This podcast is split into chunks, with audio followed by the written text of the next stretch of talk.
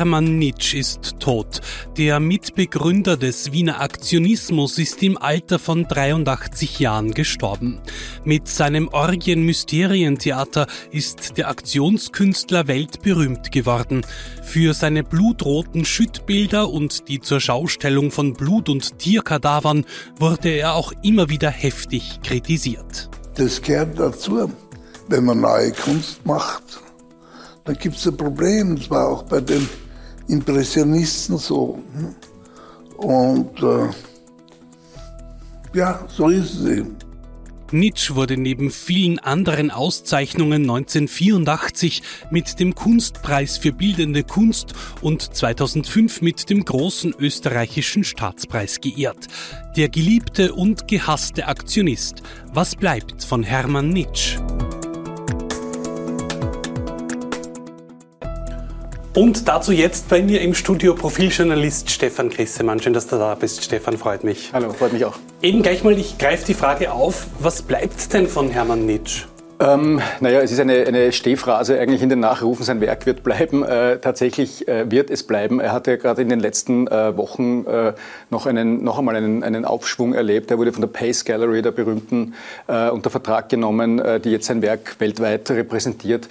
Ähm, also die, das es ist keine Frage, dass das Werk, das Hermann Nitsch hinterlässt, und das, das, sind ja, das ist ja sehr vielfältig, das waren ja nicht nur quasi äh, Performance-Stücke mhm. äh, oder Gemälde, es war auch Musik, es waren Zeichnungen, es waren literarische Schriften, dichterische Schriften.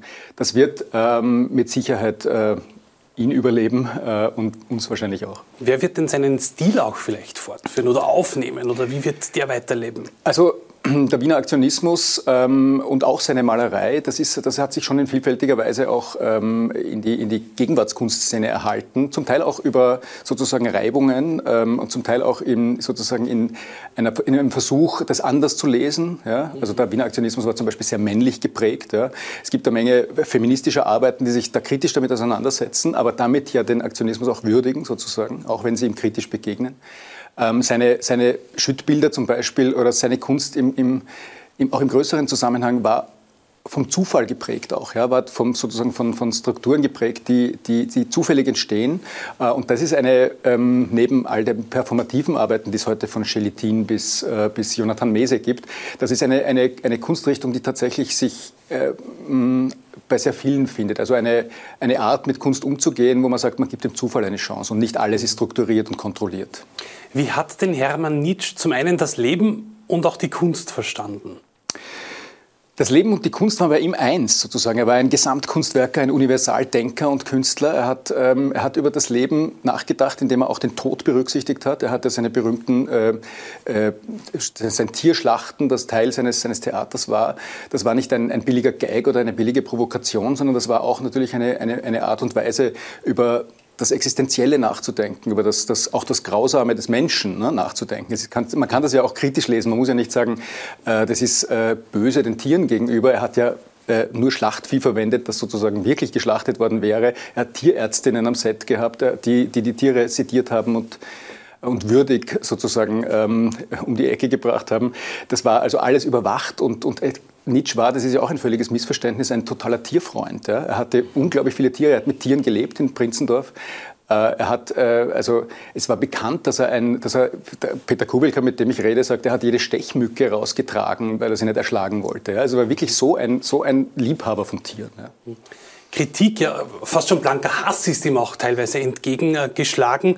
Ähm, Kunst, Irritation, Provokation, was war es, das er gemacht hat, Hermann Nitsch? Natürlich war es irritierend und provozierend für viele, aber das war nicht, das war wie in all diesen Fällen, wenn gute Kunst entsteht oder nachhaltige Kunst, die sich sozusagen über Jahrzehnte oder Jahrhunderte, äh, wir werden sehen oder nicht sehen, äh, erhalten wird, äh, dann, ist es, dann hat es, ist es meistens keine Folge von, von billiger Provokation, sondern es ist, ein, es ist schon der Versuch, etwas äh, Solides, etwas äh, Wichtiges, äh, Mythisches, Archaisches aufzuführen und zu erzählen. Natürlich ist er ausgegangen von einer Wut und von einer Aggression Aggression auch gegen eine erstarrte und superkonservative Nachkriegsgesellschaft. Ja. Er war selbst ein kriegsgeschädigtes Kind, er hat den Bombenhagel erlebt ähm, in seinen frühen, in seinen Kindheitsjahren. Sein Vater ist im Krieg in Russland gefallen. Also er hat sozusagen von, er hat es schon ähm, von diesem Trauma ausgehend äh, sich für die, für die Grausamkeit und Schönheit des, des menschlichen Daseins interessiert. War er wütend auf die Gesellschaft? Natürlich, also als junger Mann auf jeden Fall, also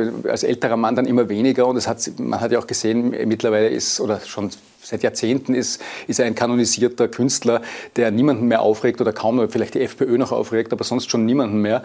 Ähm, das hat sich auch irgendwie neutralisiert und das, da, da sozusagen die Provokation hat sich verwandelt in eine Art von Respekt. Aber er hat natürlich als wütender junger Mann begonnen, weil er gegen eine Gesellschaft aufbegehrt hat, die äh, konservativ äh, bis zum Abwinken war. Ja. Gegen seine kunsthumanistische Bedenken, Tierschützer haben wir vorher schon angesprochen, hat ihn das gekränkt oder hat ihn das vielleicht sogar noch angespornt? Hat das sich ja. zu Herzen genommen? Auch das glaube ich äh, weder noch. Also zu Herzen hat er sich sicher nicht genommen. Er, er hat sich wie, wie Künstler und Künstlerinnen zu Recht es pflegen. Er hat gesagt, offenbar habe ich da in eine Wunde äh, gestoßen. Ja, offensichtlich habe ich da was richtig gemacht, wenn sich die Leute so drüber aufregen. Ja. Ähm, das war bei ihm sicher der Fall. Ja, also er hat, ihm wurde ja auch Blasphemie vorge vorgeworfen, weil er, die Litur die, also weil er Weltreligionen in seinem Werk stark einbezogen hat, weil die katholische Liturgie speziell äh, ein wichtiger Bestandteil seines Theaters war. Er war nicht gläubig, aber er, war, er hat sich für Religionen interessiert. Er war ein wahnsinnig toleranter Mensch der, der alle, alle Religionen akzeptiert hat, ja, solange sie nicht fundamentalistisch sind, wurden. wurden. Ähm, und er hat, äh, also diese Blasphemie ging auch völlig an seinem Werk vorbei, der Vorwurf der Blasphemie. Ja. Er hat nicht Gott gelästert, er hat sich nicht lustig gemacht über, über irgendwelche Religionen, sondern er hat es als Form benutzt, um etwas zu zeigen. Ist er teilweise falsch verstanden worden?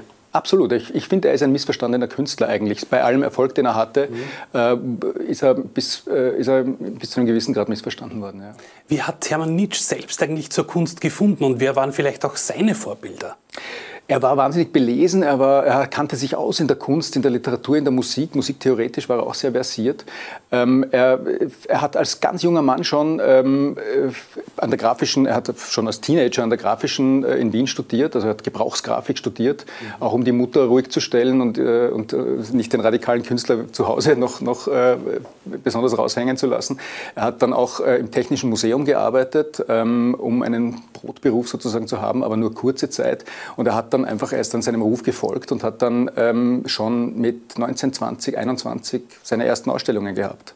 Schauen wir auf das aktuelle Profil. Ähm, in welchen Facetten geht ihr auf diesen Ausnahmekünstler ein? Also einerseits, es ist natürlich eine lange Strecke. Ne? Es ist wirklich ein Weltkünstler. Deswegen haben wir uns auch äh, überlegt, wir wollen den aufs Cover tun. Ja? Ähm, das, ist ein, das ist nicht zu hoch gehängt. Das ist ein, ein, ein äh, ein Mensch, dessen Werk in die Welt strahlt und bis heute strahlt und weiter strahlen wird. Mhm.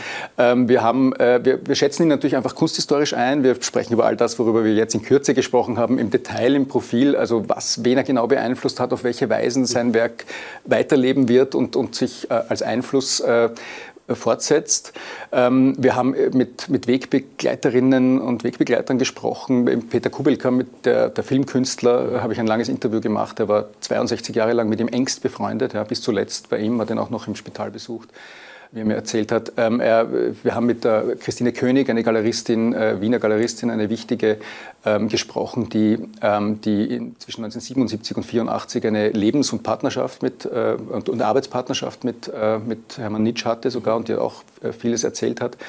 Ähm, und, und so weiter. Also wir haben, wir haben sozusagen ein, ein, eine, eine Strecke, die aus ähm, Hannu Milesi haben wir noch. Wir haben einen, einen Schriftsteller, einen wichtigen, der in den 90er Jahren als Assistent Nietzsches gearbeitet hat, der nochmal genau beschreibt, wie diese, wie diese Kultspiele, die Nietzsche veranstaltet hat, sich genau abgespielt haben, wie die sinnlich wirk gewirkt haben, mhm. was das für ein, für ein Eindruck war, wenn man dabei war. Ja. Da, da ging es ja auch darum, diese, die Kunst von Hermann Nietzsche sollte sinnlich erfahrbar werden und zwar so, wie andere Kunst nicht erfahrbar ist. Ne. Normalerweise schaut man nur hin mit, auf ein Bild oder einen Film oder was auch immer oder ein Theaterstück, dann hat man einen, maximal zwei Sinne, nämlich den Gehörsinn auch noch äh, aktiviert. Bei ihm ging es auch ums Schmecken, ums Tasten, ums Riechen. Ja? Also er wollte alle Sinne aktivieren und das, davon schreibt Hanno Milesi zum Beispiel in seinem schönen Text. Mhm. Dann schauen wir noch auf, auf, auf Prinzendorf, wo er ja das Schloss erworben hat und dann seine Spiele auch aufgeführt hat. Mhm. Ihr wart in Prinzendorf und habt, habt auch dort mit den Menschen, glaube ich, gesprochen. Wie haben die den Künstler erlebt? Also der Wolfgang Paterno war in Prinzendorf, hat eine, eine kleine Reportage geschrieben. Er hat sich äh, mit, äh, mit dem Bürgermeister und dem Vizebürgermeister verabredet und hat mit Wirtsleuten gesprochen, Leute vor Ort, wie, wie sie ihn erlebt haben. Und die haben den eigentlich alle so beschrieben, wie ihn auch seine Freunde beschreiben, nämlich als einen wahnsinnig zuvorkommenden, äh, grundgütigen Menschen, der, der sich überhaupt nicht äh, arrogant äh, verhalten hat, sondern ein, äh, auch wenn er so vielleicht erschienen ist durch seine wuchtige Präsenz, er war ein, ein, ein durchaus demütiger, äh, halt durchsetzungsfähiger und wortmächtiger äh, und dadurch vielleicht für viele auch mm, aggressiv wirkender manchmal, aber, äh, aber er war in, in seinem Wesen eigentlich einer, der, äh, der seine Kunst konsequent betrieben hat, aber mhm über niemanden sozusagen drüber gefahren ist. Ja, der hat Leute respektiert, die Handwerker, die, die, die, die Metzger, mit denen er gearbeitet hat bei seinen Aktionen, die haben ihn alle geliebt, weil sie seine Berufe dort aus, weil sie ihre Berufe dort ausüben konnten und respektiert wurden von ihm. Wie geht es weiter mit dem Schloss? Hat man da irgendeine Idee? Ähm, es wird, also es wird dort in sozusagen posthum die von ihm schon vorbereiteten nächsten ähm, äh, Sechstagesspiele noch stattfinden im Juli, Ende mhm. Juli, glaube ich, sollen die stattfinden. Ähm, äh, seine Frau Rita Nitsch wird, wird das Werk dort, nehme ich an, weiter betreuen. Äh, das äh, steht aber, glaube ich, die letzte Entscheidung noch aus. Mhm. Aber er hatte ja dort auch sein, seine, sozusagen sein Studio, sein Atelier. Er hat dort gelebt und gearbeitet. Ähm, es ist ein, ein, ein Ort, der so eng mit ihm verbunden ist, dass man sich eigentlich nur vorstellen kann, dass es entweder zum Museum wird oder weiter eine äh, sozusagen eine Stätte für, die Priva fürs private Umfeld von Hermann Nitsch bleibt. Dankeschön, Stefan, dass du heute bei mir zu Gast warst. Danke Gerne. dir. Gerne. Alles weitere zu Hermann Nitsch lesen Sie natürlich im aktuellen Profil. Schauen Sie da rein, wie auch bei uns. Danke fürs Zusehen. Bis zum nächsten Mal.